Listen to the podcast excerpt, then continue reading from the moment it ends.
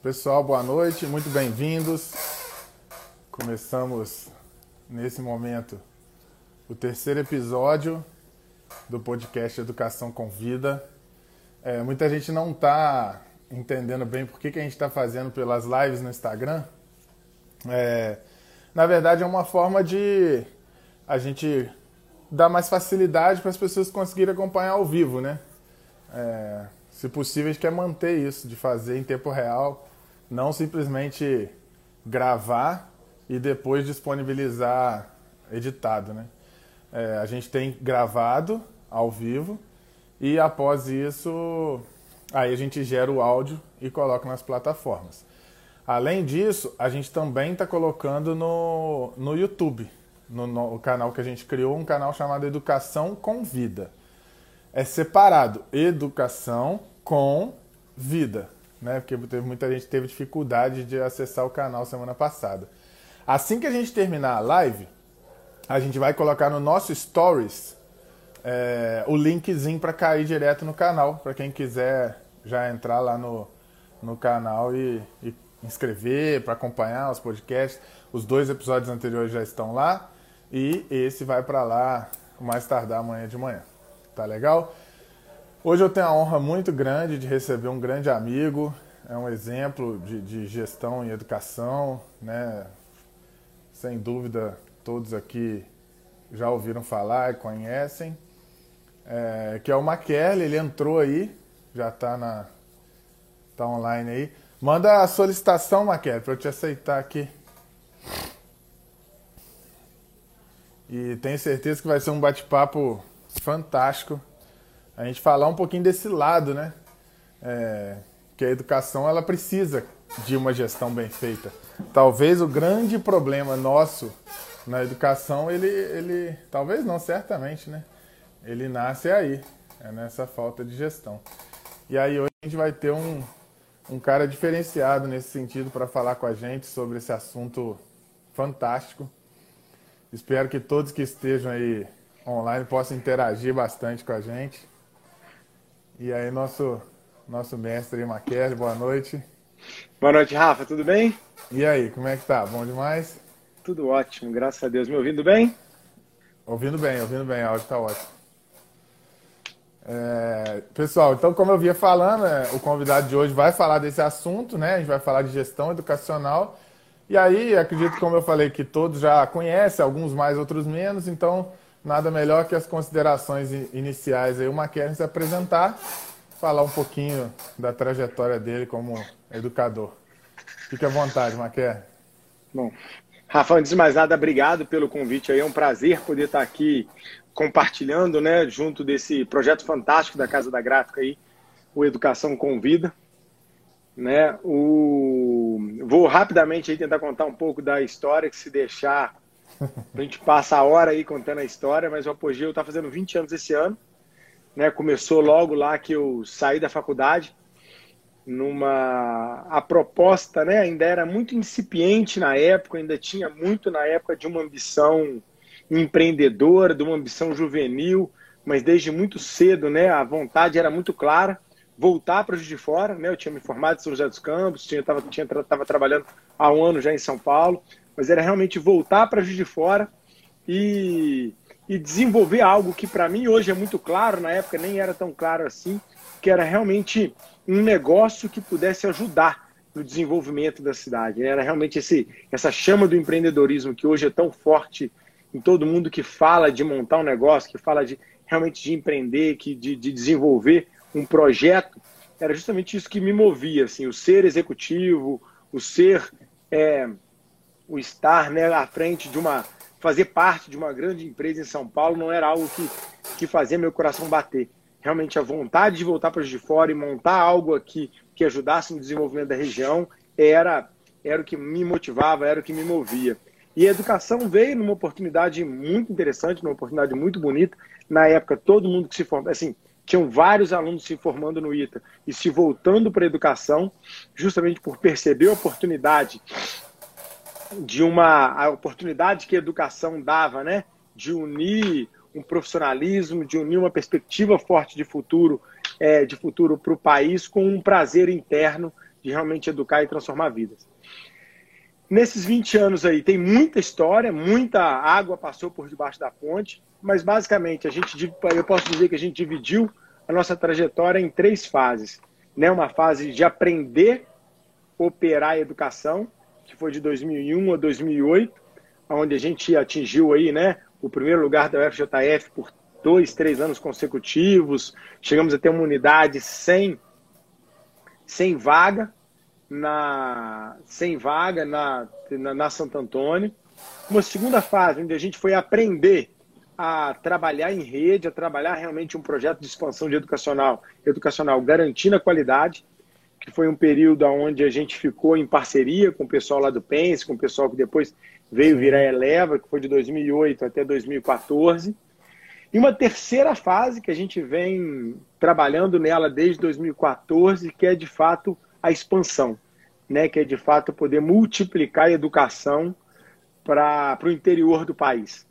Né? Nessa fase aí a gente bate agora mais de 25 né, unidades com a marca Apogeu aí, com todo o projeto de parcerias que a gente desenvolveu.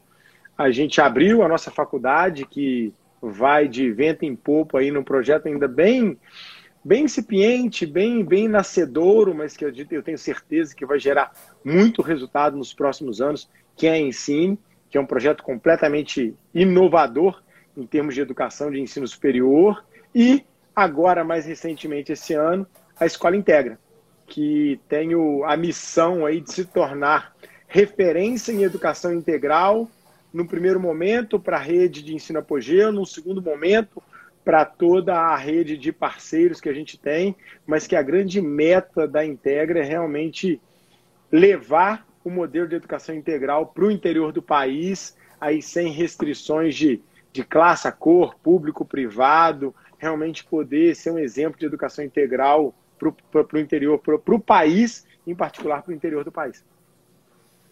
Mas Legal demais. E aí, assim, eu me sinto na obrigação de fazer até um relato pessoal, porque a gente vai falar hoje de gestão educacional, né? E pouca gente sabe hoje em dia, mas é, eu é, não só trabalhei com, com educação, como eu tive um, um, curso próprio, né? Que começou pequenininho, foi crescendo. E assim, a ideia do empreendedorismo muito ali na veia, aquela coisa de querer crescer, de querer fazer acontecer.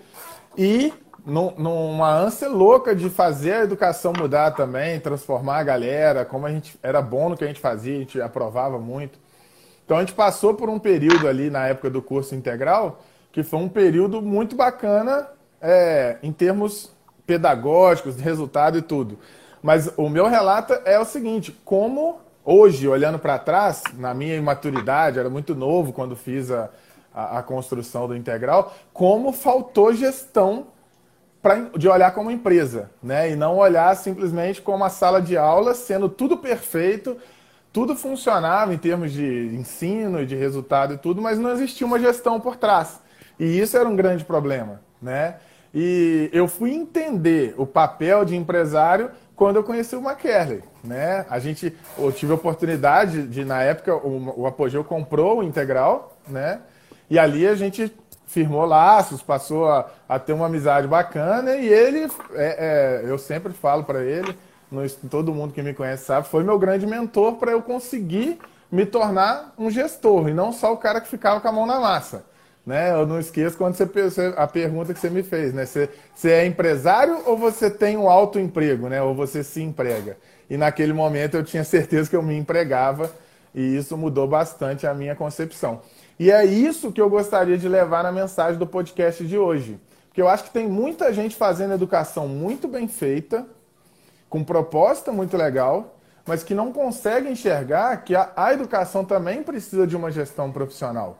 Precisa de ter um olhar de gestão empresarial mesmo. Então, a primeira coisa que eu gostaria de saber é isso.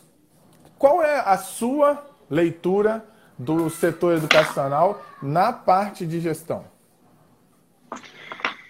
Então, Rafa, o setor educacional, assim, e aí vamos, vamos, vamos entender e falar especificamente da educação, da educação básica, né? Da educação básica privada, para a gente poder pegar um nicho aí e poder se ater a ele, porque é porque é, o, amplo, né? é, o setor de educação é muito amplo. Assim, pode fazer sim, educação sim. pública, que tem seus problemas, o ensino superior, a pós-graduação, a educação à distância. Então, assim, se atendo nesse momento à educação privada básica, o que a gente percebe é o seguinte, né?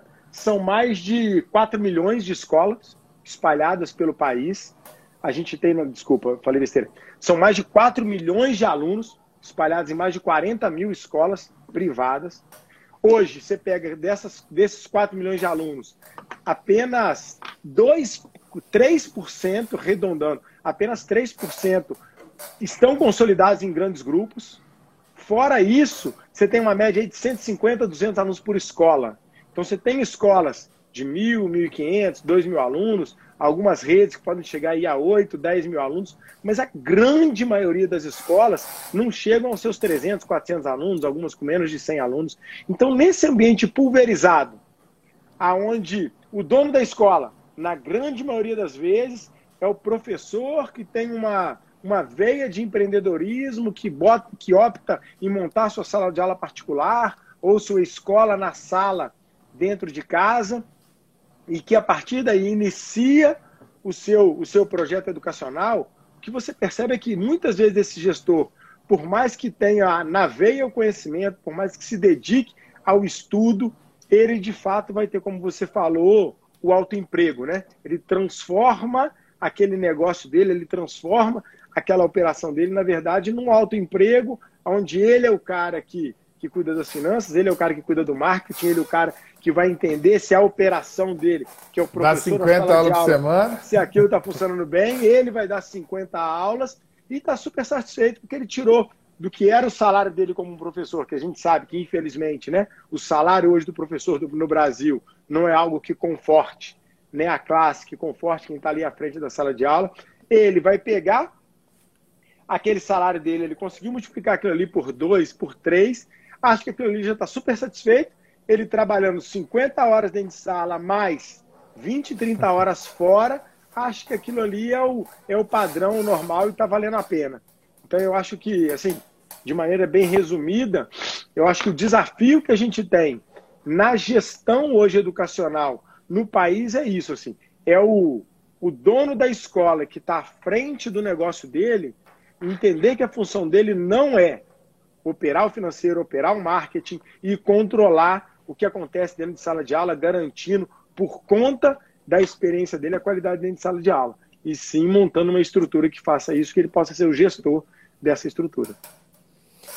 E aí uma, uma dúvida que eu acho que qualquer pessoa que pensar em, em, em, abrir algo dentro do setor educacional vai olhar as grandes redes na nossa região. Hoje o Apogeu é uma grande referência.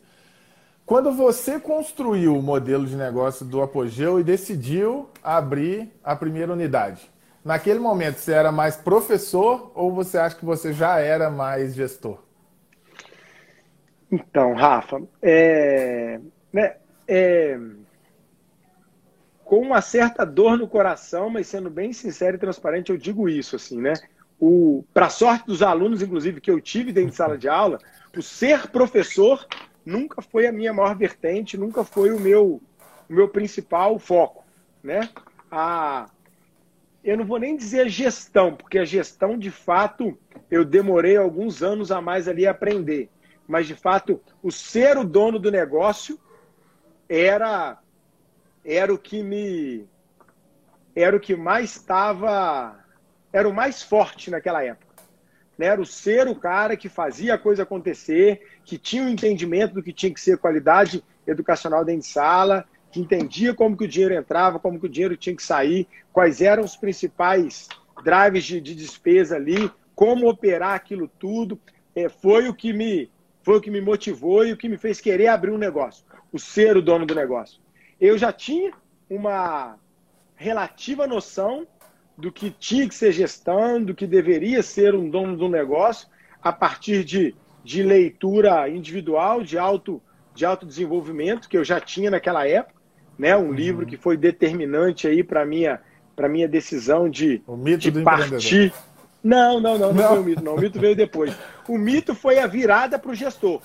Mas sim, o livro sim. determinante para eu partir para abrir o meu negócio próprio foi o Pai Rico, Pai Pobre, né? Ah, que legal. me fez perceber que eu precisava é, eu construir coisas para gerar, gerar valor, para construir valor. né, ah, montar um negócio para construir valor e não simplesmente construir valor para os outros.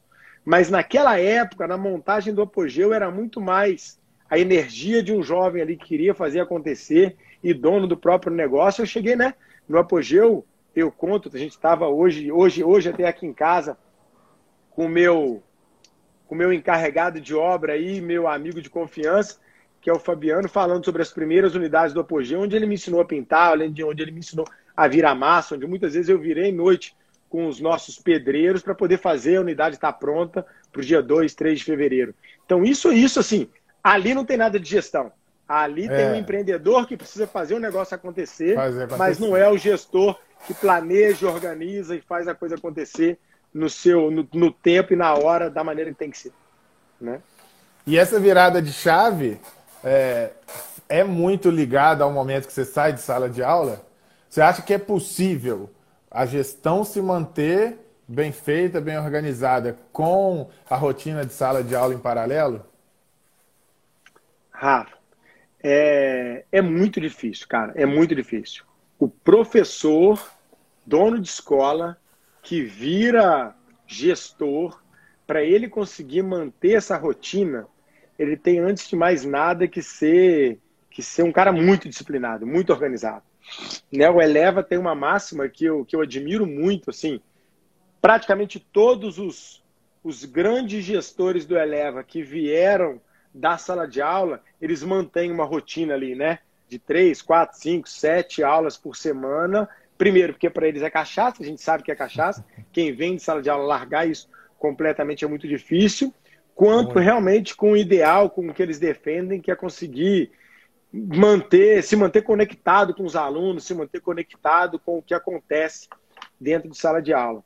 Mas na prática, o que eu percebo em todas as experiências que eu já tive aí nos, nas dezenas de escolas que eu já visitei, é que essa virada de chave, assim, um momento que você começa a sair de sala, mas ainda está no meio do caminho lá e cá, até que você vai deixando aos poucos e as últimas 5, 10 aulas que você ainda tem ali, você conseguir se organizar para ser um gestor, que aí também, né, também tem a fase ali entre o professor, o gerente e o gestor, né, que é o outro desafio, enquanto você realmente está à frente da operação e quando você passa a ser o gestor da operação como um todo. Então, esse processo, você conseguir se manter dentro de sala de aula, dando uma aula de qualidade, fazendo o trabalho fora de casa, fora de, fora de sala de aula que tem que ser feito, e principalmente conseguindo se policiar para o horário né, é. de sala de aula, de dentro de sala de aula, é um desafio que são poucos. Eu admiro é os que difícil. conseguem. Eu, particularmente, é. não consegui. Eu é tive que a agenda realmente... do professor ela é muito fixa, né? Exatamente. Então, assim, e do gestor já é o contrário, né? Então é um conflito. Eu passei muito por isso. Como eu tive dificuldade de fazer essa transição aí, que não... isso atrapalhou muito. E aí o que, que, acontece? Nos últimos episódios a gente falou muito sobre o quanto que é, é difícil promover mudança na educação, né? Como o setor ele é lento para promover mudança, né? É... A parte de gestão, você percebe essa mesma coisa ou é um algo à parte? Né? Se lá na ponta a gente percebe para chegar lá na ponta uma mudança, isso tem uma resistência muito grande, né? tanto por parte de aluno, professor, família e tudo. A parte de gestão, você percebe que ela está evoluindo mais rapidamente? Como é que é a sua análise em relação a isso? Então, Rafa, não, é a mesma coisa, cara. Não muda, não muda. Porque o princípio básico que que dificulta todo esse processo de mudança na educação. E aí, infelizmente, né, eu não consegui ver integralmente as suas últimas duas lives, então eu não sei se foi isso que foi fortemente abordado ali. Mas o princípio básico que dificulta todo esse processo de mudança, quando a gente fala de educação, está ligado ao fato de que na educação a gente tem a máquina mais difícil de ser inovada, de ser mudada, de ser transformada, que é o ser humano. Né? Eu costumo dizer que, assim, independente de todos os, os desafios que todo negócio tem, porque todo, todo empresário gosta de dizer que o negócio dele é o mais difícil, que o negócio dele é o mais complicado, que o negócio dele é diferente. Independente de todas essas demandas, de todas essas dificuldades que qualquer negócio tem, eu ainda não conheci até hoje, e eu não vou dizer que não tem, eu ainda não consegui enxergar até hoje nenhum negócio que envolva tanta gente igual a educação. Né? A educação você tem uma matéria-prima que é gente, é o aluno. Você tem um cliente, que obviamente é gente, é o aluno e o pai do aluno. Você tem uma máquina de transformar a matéria-prima, que é gente, que é o professor. E você tem os funcionários que trabalham para aquela máquina, que a, a equipe técnica administrativa, que também é gente. Então, quando você fala de uma mudança na transformação, e, e aí quando você fala de ser humano, né, o ser humano, ele por definição, ele nasce, cresce, desenvolve em cima de padrões. E para você mudar esses padrões, quer dizer, você mudar hoje um professor no padrão que ele tem de sala de aula, você tem que entender que aquele padrão que ele tem de sala de aula não é nem simplesmente o que ele desenvolveu na faculdade. É o padrão que ele, que ele desenvolveu quando ele era aluno, com era seus aluno. 10, 12, 15, 18 anos. Então, para você mudar todo esse padrão, você tem que mudar uma história de vida das pessoas que não vem, mesmo que você pegue um professor recém-formado, disposto, determinado a inovar, ele se formou em cima de uma base, ele se formou em cima de um padrão que para você mudar isso é muito difícil. Então, aí, aí você vira e fala, ah, não, beleza, mas e na gestão educacional? A gestão educacional ela só acontece em é. cima das pessoas que estão na máquina. Então, assim, sabe, um exemplo simples que é essa questão do ah, a o corona vai mudar a lógica da educação, ela vai levar a educação para o online? Bulhufas, não vai. Não vai. Porque a maioria das escolas que hoje estão indo para o online, estão enchendo a boca para dizer que estão indo para o online, estão botando 25, 30, 40 alunos na frente da telinha e colocando o professor na casa dele para dar aula, igual ele faz dentro de sala. E aí, tão logo a, o corona passe, vai todo mundo correr para dentro de sala de novo, porque não conseguiu em casa ter atenção, se fixar na telinha, prestar como fazia antes. O que vai, assim, a, a mudança educacional que precisa acontecer para a aprendizagem ser mais efetiva, para de fato digitar o online funcionar, não está ligado a levar um professor para frente da câmera, não está ligado a permitir que o aluno esteja dentro de sala assistindo aula na, na tela do computador. Ela está ligada a algo muito mais profundo. Que só que a convivência é desafio, ali, né? Sabe? Que é só realmente. o cidadão, né? O passo a passo ali de um processo de transformação que a educação precisa acontecer, que o gestor, por mais que tente fazer diferente, igual no Apogeu, a gente sempre buscou fazer isso, a gente sempre trabalhou isso, mas é uma, é, é uma mudança de paradigma que ainda, que mesmo como todo setor, ele é muito mais difícil que qualquer outra. Que qualquer é, eu trouxe esse dado é, no episódio que eu fiz com o Rafa. É, tem um livro que, se eu não estou enganado, você que me indicou, aquele Organizações Exponenciais. Ele fala que os dois setores da sociedade que têm o, o maior, a maior dificuldade de implementar uma mudança são educação em primeiro lugar, construção civil em segundo lugar. Né? Essa, de, essa demora aí, ela não é só impressão nossa, é dado real, né?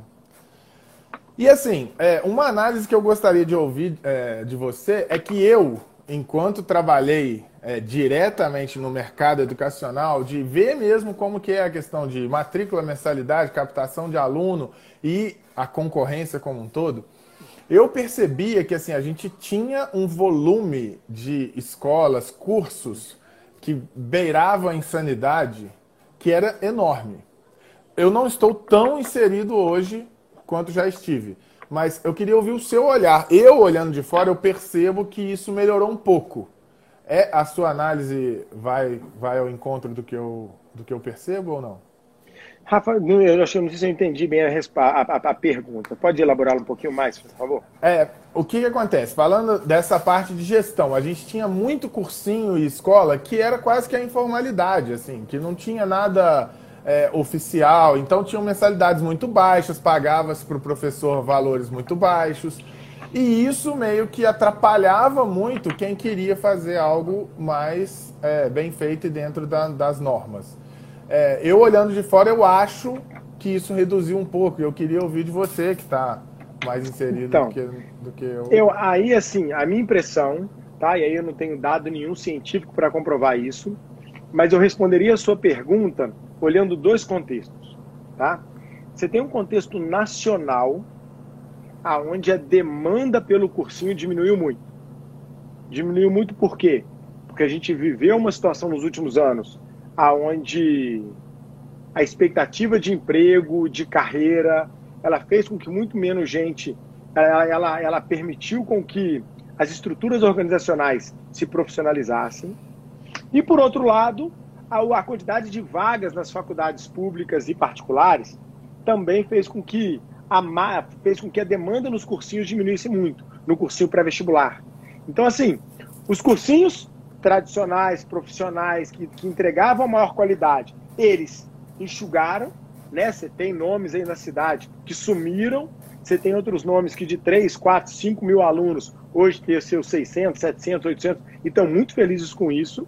E naturalmente, toda aquela galera mais aventureira, né, principalmente você tem um histórico de até mesmo de constituição de escolas no país, muito oriundo assim, daqueles dois, três amigos de faculdade, os engenheiros e os médicos ou os biólogos ali, que montavam a salinha de aula e aquela salinha de aula enchia, aí a salinha virava duas salinhas, aí daí a pouco tinham três salinhas, daí aquilo virava né, uma estrutura de cursinho, aí eles montavam o ensino médio.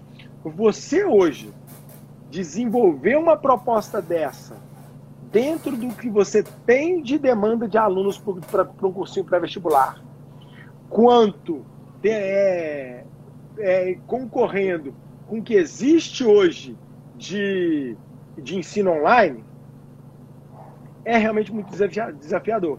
É realmente praticamente inviável. Então, dentro desse contexto, realmente, quem não consegue ter uma gestão mais profissional, quem não parte para uma escala, né, pensando na estrutura de educação básica como um todo, que também demanda um investimento de mais médio e longo prazo, para sobreviver hoje no mercado de educação, não é tão simples como era há, há 8, 10, 15 anos atrás. E partindo desse ponto, é, você acredita que os grandes grupos vão tomar essa, grande parte dessa fatia do mercado? Né? A gente tem visto aí que todo ano são transações imensas, milionárias, de grandes grupos comprando grandes sistemas ou grandes redes esse é um, um, um movimento que tende a aumentar, ao seu ver? Então, Rafa, esse momento, esse movimento de consolidação econômica, né, não é um movimento privilégio ou prejuízo do sistema educacional. Né? Isso acontece no mundo como um todo. As sociedades, as economias mais estáveis, elas tendem, elas tendem a ter uma consolidação da, da, das suas indústrias em função de escala, de profissionalização, de, de, de, ambição dos gestores à frente do processo. E isso não é assim. Vamos pegar supermercados. Né? É. Há 20 anos atrás, você tinha em Juiz de Fora duas redezinhas ali um monte de mercadinho de bairro. Hoje em dia, você tem duas, três redes aí que comandam né? não só Juiz de Fora, mas toda a região. Vamos pegar a drogaria, é um outro exemplo. É. Né? Antigamente você tinha a drogaria do tio Zé, cada tio Zé na sua esquina, cada tio Zé no seu bairro. E hoje, você ainda tem as drogarias de bairro, de certa forma, sobrevivendo, mas as grandes redes estão entrando com tudo. E aí você vai, cara, para medicina, para laboratórios, para tudo. Essa tendência de consolidação, de, de, de, consolidação econômica, ela, ela é muito forte em qualquer indústria, tá? E aí, quando você vai para a indústria de educação, você tem um, um, um indicador muito interessante nessa indústria, que eu estou um pouco por fora dos números aí dos últimos 4, 5 anos, mas assim, a indústria de educação, de ensino, ela está entre as três maiores indústrias do país. E entre as 10 maiores indústrias do país, ela é a mais pulverizada. Há 20 anos atrás, eu lembro, eu lembro bem desse número, há 20 anos atrás, quando eu entrei na educação, o ensino superior, ele tinha na mão, na mão das 10 maiores redes, menos de 2% do ensino superior. Caraca. Hoje, as 10 maiores redes têm mais de 40% do ensino superior. Então a gente percebe Hoje, que a, a, lentidão que a gente falou, ela até nesse processo ela acontece. Até nesse processo. Até, então, assim, hoje, o ensino básico, o que eu falei no início, não chega a 3% da consolidação. Isso vai chegar a 40%? Vai. Vai ser em dois, três anos? Não, não vai. Nesse processo, quem não se profissionalizar, quem não se. Quem não buscar formas de crescer, quem não buscar formas de unir, vai estar fadado assumir, vai estar correndo um risco, estará correndo um risco muito grande? Estará. Principalmente por outro aspecto, que aí esse não vai demorar tanto tempo para acontecer assim, em função do movimento que vem acontecendo hoje no nosso país já, que é a formalização. Né? A gente sabe que muita escolinha de bairro, a gente sabe que muita escolinha menor aí, ela consegue ter um índice de informalidade hoje que para os próximos 3 a 5 anos aí não vai se viabilizar. E aí, na hora que você vai botar os custos na ponta do lápis, se você não tiver um certo tamanho, se você não tiver uma certa capilaridade, se você não tem uma estrutura de gestão que te permite realmente se manter formal, o desafio é maior. Então, não é algo que, que principalmente quem presta um excelente serviço, quem se, quem se preocupa em, quem está preocupado em evoluir em termos de gestão, precisa se preocupar, mas sem dúvida nenhuma é algo que vai tirar do jogo quem não entende essa lógica econômica, essa lógica de gestão, essa lógica de, de, de evolução econômica. E aí, acho que depois de tudo isso, fica quase que necessário a gente ouvir de você o seguinte: quais seriam os principais fatores, quais as dicas que você teria para alguém né, que vai estar ouvindo a gente aí, seja hoje ou daqui a algum tempo, e que tenha esse interesse de fazer parte da educação, de de alguma forma contribuir com esse setor da sociedade Quais são as dicas para você ter uma gestão eficiente dentro de, da, do setor educacional?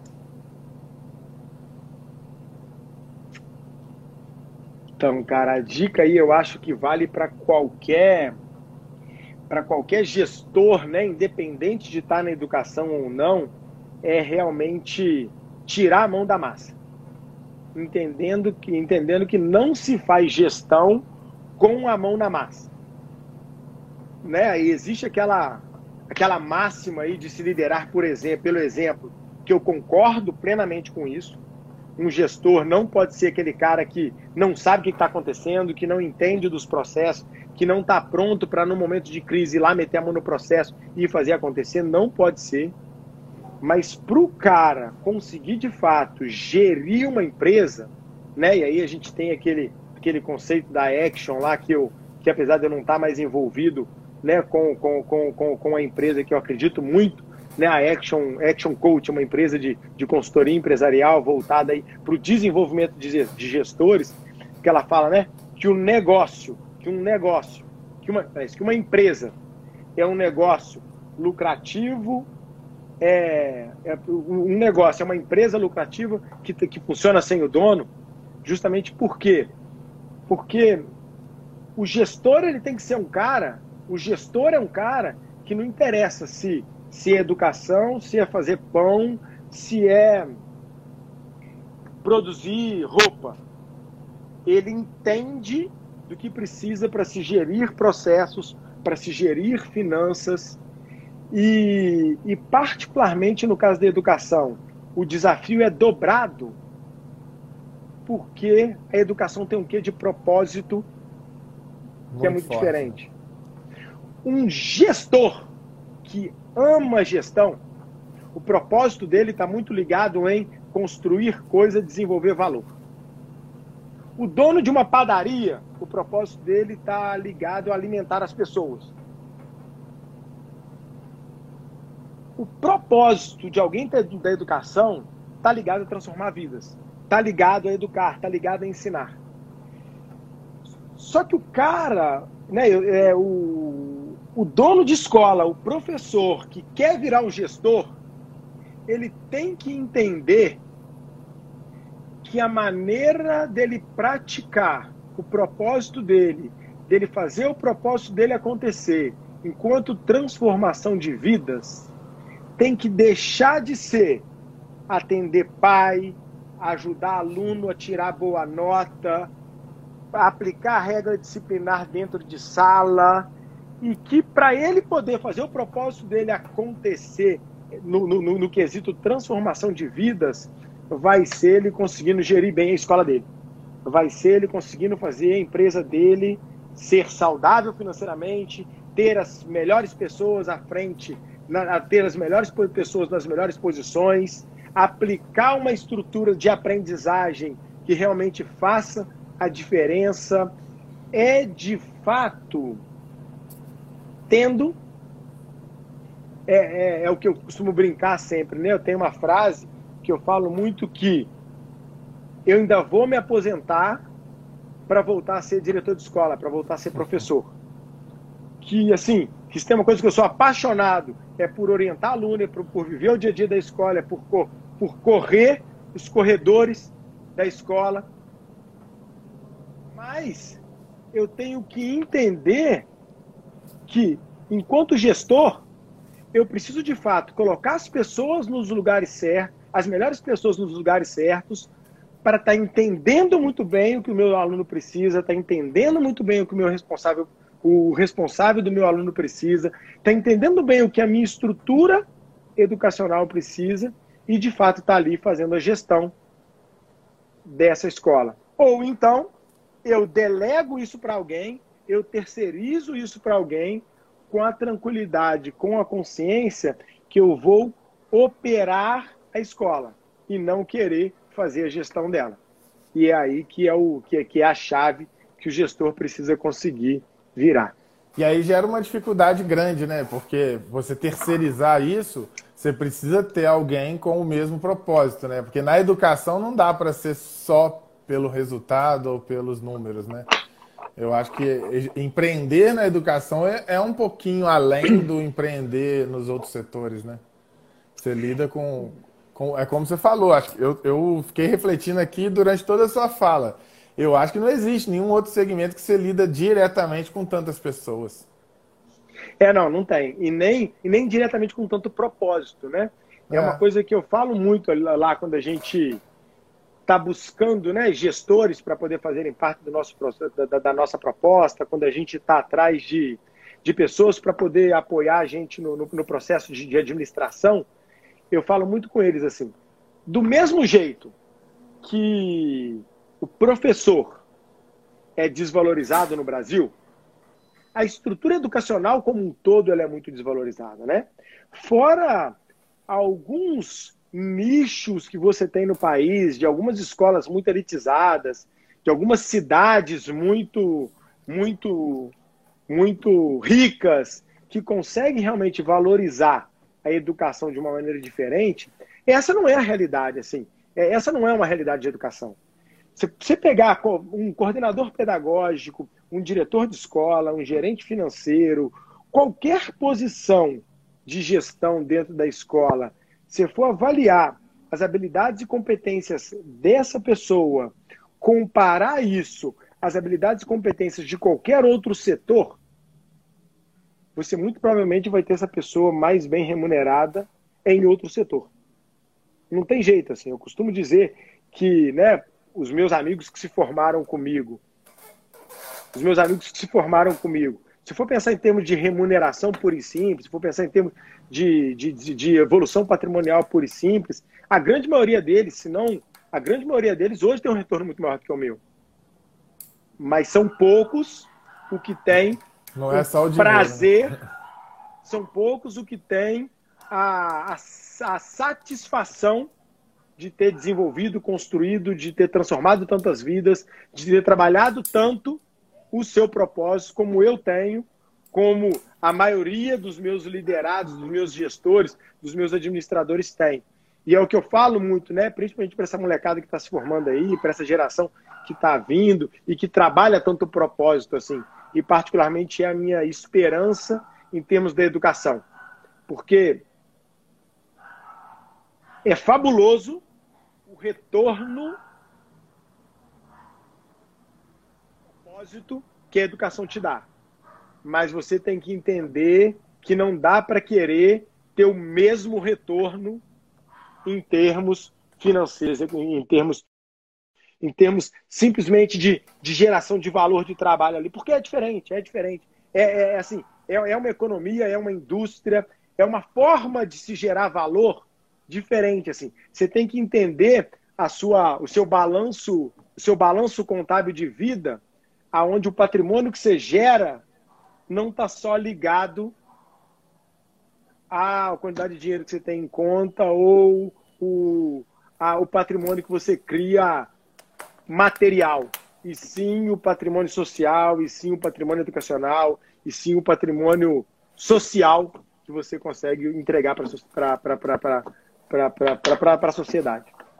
E é interessante que assim, a gente explicar isso, é, é, eu acho que é pô, importantíssimo a sociedade como um todo entender mas eu, eu creio que só quem já atuou no, no setor de educação vai entender de fato esse retorno que, que né, você não tem como mensurar. É, não é o dinheiro, né, é intangível. Eu sempre que eu converso com a minha equipe, em alguns eventos que eu participo de universidades, eu sempre falo isso assim. Se, todas as lembranças que eu tenho enquanto professor, coordenador, diretor de escola, dono de, de cursinho, todas as minhas lembranças não têm nenhuma relação com dinheiro. É impressionante. E são lembranças maravilhosas, né? E que eu carrego até hoje. E é normal, sempre que acaba, por exemplo, um podcast desse, eu sempre recebo uma mensagem de algum ex-aluno que assistiu, que viu. E é um negócio impressionante, é, é para o resto da vida, né? Então eu acho que isso tem que estar na balança, sem dúvida, porque é algo que é, é muito diferente de qualquer outro retorno que a gente possa ter. Agora, o que, que, é interessante? A gente está falando tanto do, da quantidade de pessoas que no, no, setor de educação a gente precisa gerir, né? Então, hoje em dia, acho que toda empresa que se preza, ela tem um cuidado muito grande com o time, né? A Kaan aí. É, então, assim, hoje você já tem um time muito grande, né? 20 anos se passaram, né? Hoje você consegue ter é, uma divisão por setores muito bem. Acho que você trabalhou muito tempo para chegar na estrutura que você tem hoje. A pergunta que eu, que eu gostaria de ouvir a sua resposta é, é o seguinte: se você pudesse voltar 20 anos atrás, qual setor, qual é a, a peça ali do seu time que você só enxergou essa necessidade há, há, pouco tempo e que você hoje olha e fala assim, cara, isso poderia ter mudado a forma de gerir a, a rede Apogeu se lá no início eu já tivesse implementado isso? Pô, Rafa, pergunta difícil. Muito, muito difícil essa pergunta. Muito difícil, porque né, cada pessoa, cada setor, cada, cada pecinha que, que eu tenho ali hoje, com certeza eu não, eu não viveria sem ela. E ela, sem dúvida nenhuma, fez, fez muita diferença. Assim. Mas o que eu te diria é que é muito difícil para quem não tem a formação específica em administração, para quem não tem uma formação específica mais voltado para a área financeira e particularmente contábil, entender a importância desse setor. Tá? Normalmente você está sempre desesperado querendo contratar gente boa, querendo treinar gente. Então você se foca na estrutura de gente. Você está sempre enrolado com o processo, querendo desenvolver processo, para você poder ficar um pouco mais distante do dia a dia ali que te cansa. Então você se preocupa com o processo, você se preocupa com operação. Não, o pedagógico nem se fala, que é o coração da parada, é. então você vai estar sempre procurando os melhores professores, os melhores coordenadores, isso você vai estar sempre fazendo. Mas o, o contábil, o financeiro, é sempre aquela coisa que assim, eu estou conseguindo receber de todo mundo, eu estou conseguindo pagar todas as minhas contas. O meu contador, que normalmente o primeiro que eu consegui lá foi um amigo, foi um indicado de um conhecido, que era suficiente para uma empresa do tamanho que você tinha, que estava começando. Você cria uma amizade com ele e você não percebe que conforme você cresce, você precisa de alguém mais experiente, mais capacitado, que te oriente, mas até porque você não, você não sabe que precisa daquela orientação. Então acaba sendo uma coisa que naturalmente a gente deixa de lado até que o caldo entorne. Então, um conhecimento, um setor, um realmente um, um olhar mais maior, um investimento. É é um, um, investimento mais é mais mais cuidadoso que eu, que eu que eu diria que todo empresário tem que ter é realmente nesse conhecimento contábil financeiro e realmente ter um braço forte nesse nesse nesse nesse lado aí que te ajude a poder olhar com tranquilidade para o seu crescimento, para a sua operação, para tudo que você gosta de fazer. Cara, eu, eu, eu, você me surpreendeu, porque eu sei que você inova, né? Você tem setor, tem um setor de gente e gestão que é, eu acho fantástico você ter um setor específico cuidando dessa parte e tudo. Mas é, é um conselho que se aplica para qualquer gestor de qualquer segmento, né? É, é, o natural. Se a gente pensar instintivamente, o cara abriu uma padaria, ele quer fazer o melhor pão, ele quer ter o, o melhor atendimento, ele quer ter uma estrutura linda, ele quer que o estoque esteja bonito. E a última preocupação é realmente se o fluxo de caixa está bonitinho, se o DRE está tá bonito, se o balão. Né? Isso é, é acho que serve para todo mundo, eu não tenho dúvida disso. E para o setor de educação, eu acho que a aplicação é, é, ainda maior, porque, como a gente falou de propósito, né? A maioria das pessoas que vão empreender no, no, no setor educacional são pessoas que vão pelo sonho, né? Pelo sonho de fazer a diferença nesse setor tão importante. E na maioria das vezes tem preocupações assim do sonhador mesmo, né? De fazer a melhor estrutura de sala de aula, de equipe de professores, enfim. Então, acho que é um conselho fantástico que fica para todo mundo aí. E aí a gente está caminhando para o fim e eu queria muito te ouvir sobre esse momento, né? Eu participei de um, de um bate-papo hoje com uma mesa de empresários aí que a galera falando, pô, é crise, esse momento de crise, e a, a conclusão final que a gente chegou é não é um momento de crise, né? Crise é quando está vendendo mal, quando o dinheiro está girando menos a gente está num momento em que a gente está proibido de trabalhar em muitos dos setores da sociedade, né? Então acho que é muito mais do que uma crise.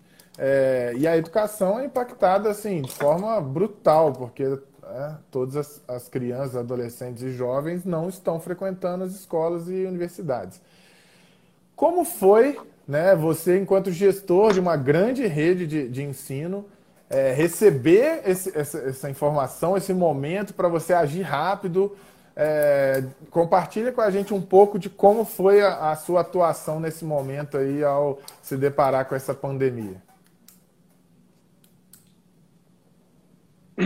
Então, Rafa, a primeira, né, a primeira, a primeira imediata reação foi junta todo mundo e vai entender da galera, com a galera que pode ser feito, né? No tamanho que né, que a gente está hoje, com a complexidade que é hoje a nossa gestão, não adiantava eu pensar em nada, não adiantava eu querer fazer nada se eu não tivesse uma equipe alinhada com o que precisava ser feito. E aí, cara, para minha surpresa e felicidade, assim, eles foram muito mais rápidos do que eu. Né? Aconteceu uma coisa interessante que é, eu estava eu tava fora, né? Eu estava no exterior, indo para um congresso de educação, quando o, o caldo entornou, né? A gente já sabia que estava acontecendo, a gente ouvia aqui e ali, Itália já estava um pouquinho mais, né? Um pouquinho mais à frente lá no processo, mas pra, era aquela coisa, né? Aqui não vai chegar, eu não preciso me preocupar com isso. Então eu estava lá em Nova York quando quando o meu congresso foi cancelado, rumores de que todas as fronteiras seriam fechadas, e como é que faz, como é que não faz. Eu corri, adiantei minha passagem, e cheguei no Brasil no auge da pandemia, né? De, desembarquei no dia 13 para 14 e com a notícia que eu precisava ficar sete dias isolado, sete dias em quarentena para ter certeza de que eu não transmitiria o vírus para ninguém. E foi muito legal, assim, porque nesses sete dias, eu sem poder ter contato com ninguém, eu conversando com a minha equipe por telefone, por videoconferência, a gente conseguiu montar uma estrutura de crise, um cenário de, né, uma estrutura de crise que, modéstia à parte, até onde eu conversei aí já com empresários de diversos setores e principalmente da educação, foram poucos que conseguiram, né? Na Integra, em dois dias, a gente já estava com todo o nosso processo de aprendizagem todo online. No Apogeu, em cinco dias, a gente já estava com tudo online. E eu, e eu digo assim, com muita tranquilidade, isso só foi possível porque definitivamente eu tenho as melhores pessoas no lugar certo. Assim. Eu tenho uma equipe fantástica. É, time, né? é o que a gente falou é time, do time. É time. Sabe, é time, é time, assim. A galera realmente numa velocidade fantástica. Kirsch, Mônica e Ricardo com, com a equipe pedagógica, o Alfredo no marketing, o Thiago no financeiro. Assim, a, o negócio parou no dia 18, no dia 20 eu já tinha meu fluxo de caixa pronto, a maioria dos fornecedores já informados de que a gente sabia que para o mês que vem seria complicado o pagamento, então já segurando, já se reorganizando para ver como que ia fazer, como ia se segurar a partir dali. O, o, o, pedagógico, já junto com os coordenadores de disciplina, que foram fantásticos no processo, já com toda a modelagem de que plataforma que a gente vai usar. Por enquanto, vamos fazer assim, não é o melhor jeito, mas é o mais rápido. A gente consegue começar e aí, a partir do, do momento que a gente começar, a gente vai, a gente vai ampliando. Então, realmente, assim, você ter um time que, que tenha essa visão de inovação, que tenha essa preocupação em fazer em fazer acontecer de, de, e principalmente né, entender qual é o nosso propósito. Nosso propósito não é educar, o nosso propósito, o nosso, o nosso valor não é foco no aluno. Então, aconteça o que acontecer ele que eu preciso atender agora. E para eu atender ele agora, como é que eu faço? Ele está em casa precisando do contato com o professor, ele está em casa precisando do acesso à aprendizagem. Então é isso que eu preciso fazer. Então foi essa chave aí que felizmente né, tem aquele tem aquele infográfico aí que está muito famoso, né, que no período de crise primeiro tem a fase de paralisia, aí uns vão para o lado do desespero, outros vão para assim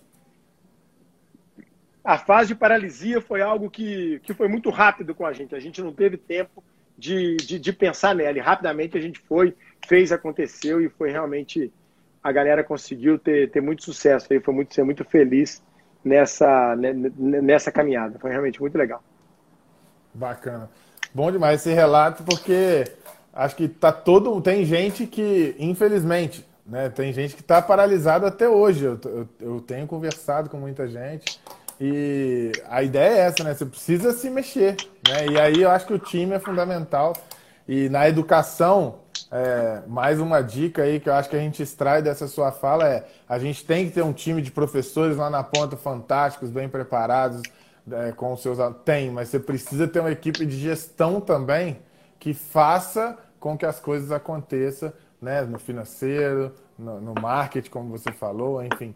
É, isso é muito importante para o gestor da escola que muitas vezes não, não se atenta a esse aspecto. E aí, Maquele, como a gente está finalizando, né, o, o, Instagram derruba a gente mesmo, né? É, quando dá uma hora. Então, eu queria que você deixasse nas suas considerações finais aí já. E acho que seria muito legal se deixar uma mensagem como né, educador que você é, é, dessa mudança. Você falou aí, eu tenho lido bastante, eu estou bem alinhado com o seu pensamento, por mais que no início dê aquela impressão assim, caraca, vai mudar tudo né? O mundo vai mudar, a escola online vai ser a realidade.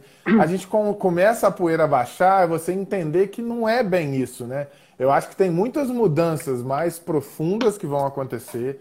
É, eu acho que esse momento é um momento que as pessoas necessariamente estão precisando olhar umas para as outras e não só para si mesmo. E eu acho que a educação pode usar isso de uma forma bem bacana para o pós-isolamento, né? Então, eu gostaria muito de ouvir suas considerações finais com esse viés aí, falando do, do pós-isolamento, o que, que a gente pode esperar da nossa sociedade em termos de evolução. Fala para mim, só para poder me programar aqui. A gente tem até 8 horas exato, 8 e 1, 8 e é, 2. Como 8, é tá? É, eu te falo quando faltar um minuto, eles avisam aqui. Tá bom. Seguinte, cara, para mim, né, você falou aí, você tem Beijo. toda a razão, né? Muito mais do que uma crise econômica, o que a gente está vivendo e o que a gente vai viver nos próximos meses aí é uma crise de valores é uma crise de identidade, é uma crise de propósito.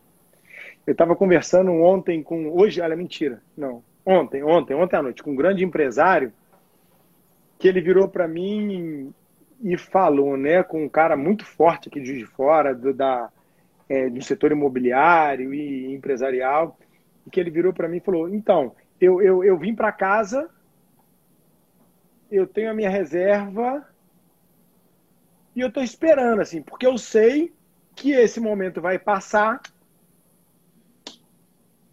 e, e a coisa vai voltar ao normal. Cara, a questão toda é: vai passar. Vai passar para mim, vai passar para você, vai passar para meia dúzia de gente que tem uma estrutura mais organizada de vida, que tem estrutura mais planejada. Mas o que um mundo de gente está vivendo hoje é, é algo sem precedentes na sociedade.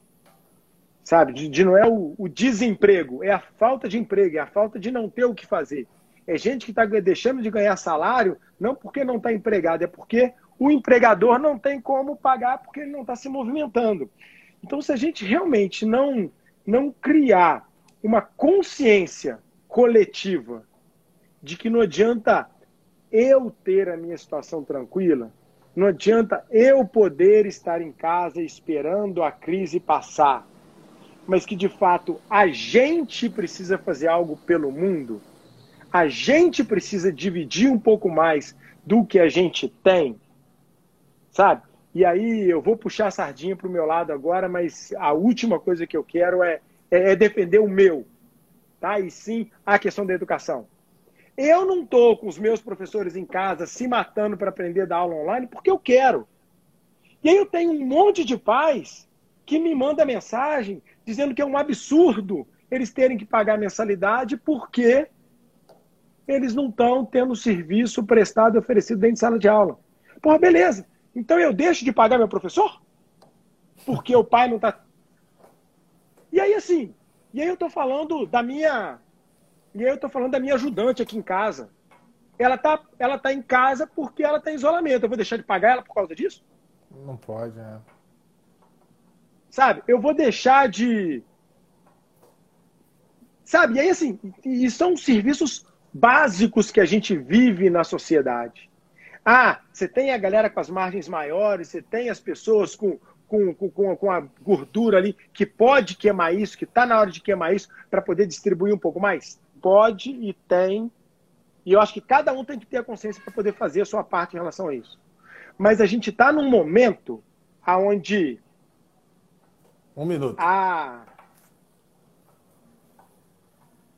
a, aquela necessidade que o ser humano tem de levar vantagem, aquela, aquela busca que a gente tem de ganhar um pouco mais, de, de poder, de poder é, levar vantagem em alguma coisa, de poder diminuir o preço ali a todo custo, ela tem que mudar. Ela, a gente tem que esquecer, a gente tem que passar para um. A gente vai viver agora realmente uma, uma mudança de paradigmas de não é eu ganho, você perde. É como é